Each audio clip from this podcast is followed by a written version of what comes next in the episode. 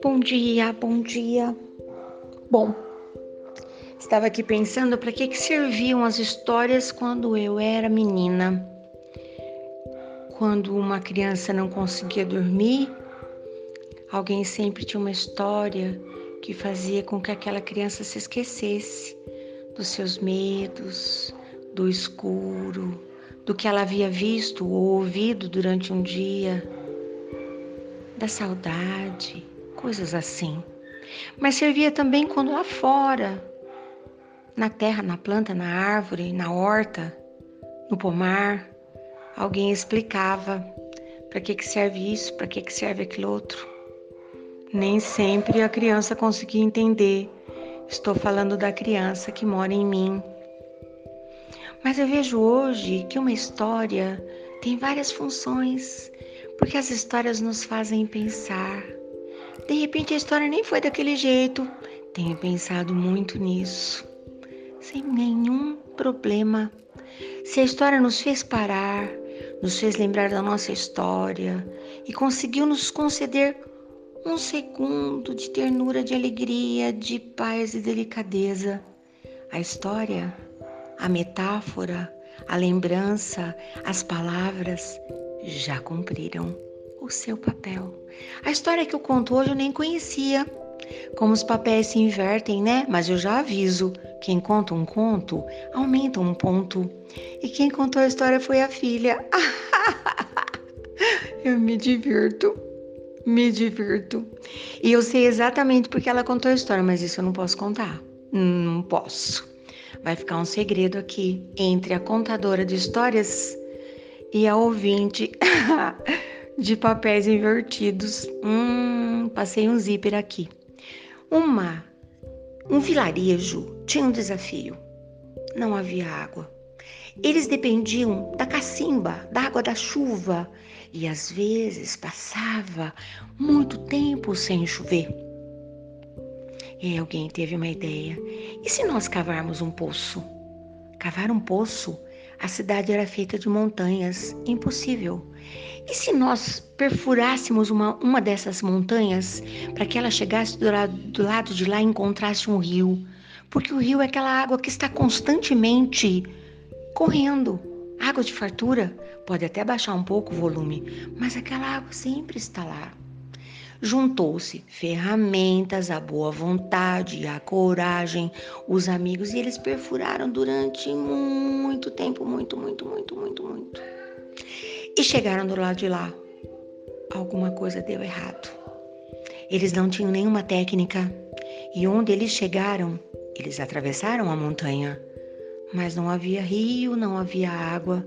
Aquele lugar onde eles chegaram também dependia da chuva. E aquele mentor, o idealizador, o que convenceu todas as pessoas, o líder, percebeu tudo isso, ficou muito sem graça. É difícil quando a gente tem que explicar para a pessoa, né? Eu tinha certeza que ia dar certo, mas não deu. E ele tomou-se de um novo propósito.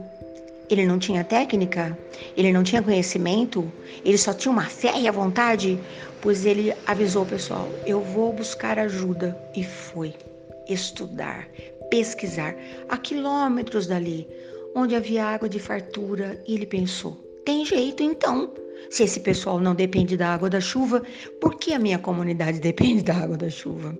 Ele estudou, estudou, estudou e voltou para sua terra natal, para sua cidadela, cheio de todo conhecimento.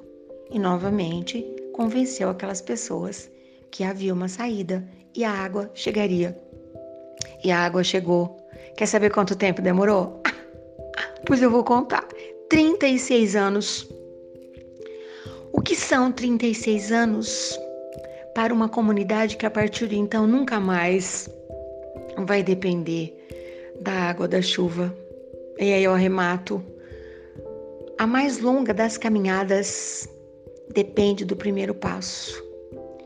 E por mais longa que essa caminhada seja, e que tenha sido dado o primeiro passo, é necessário que se dê um passo de cada vez.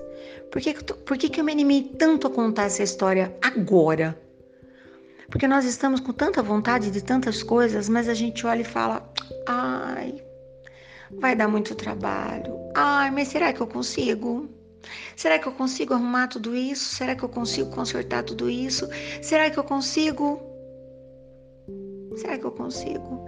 E às vezes o desafio não é nem consertar uma prateleira, nem deixar uma cozinha em ordem, nem deixar uma gaveta em ordem, nem convencer uma equipe de absolutamente nada. O maior dos desafios é ir lá dentro e falar: alma, ó oh, minha própria alma, anime-se, encha-se de ânimo e vá em frente, mesmo que ninguém acredite no seu propósito. Porque quando eu tenho um propósito, eu tenho que me convencer primeiro que isso é capaz. Por essas certezas, por essas convicções, a água vem na nossa torneira, a luz se acende, a máquina de lavar lava roupa, nós temos toda a tecnologia.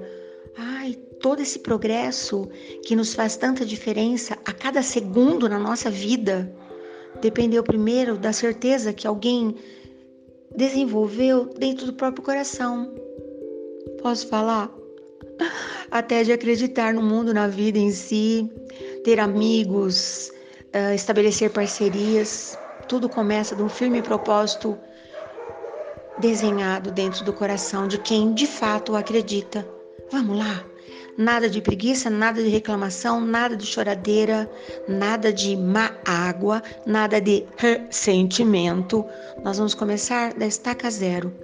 Tá dependendo da chuva aí? Ai, ai. vamos lá?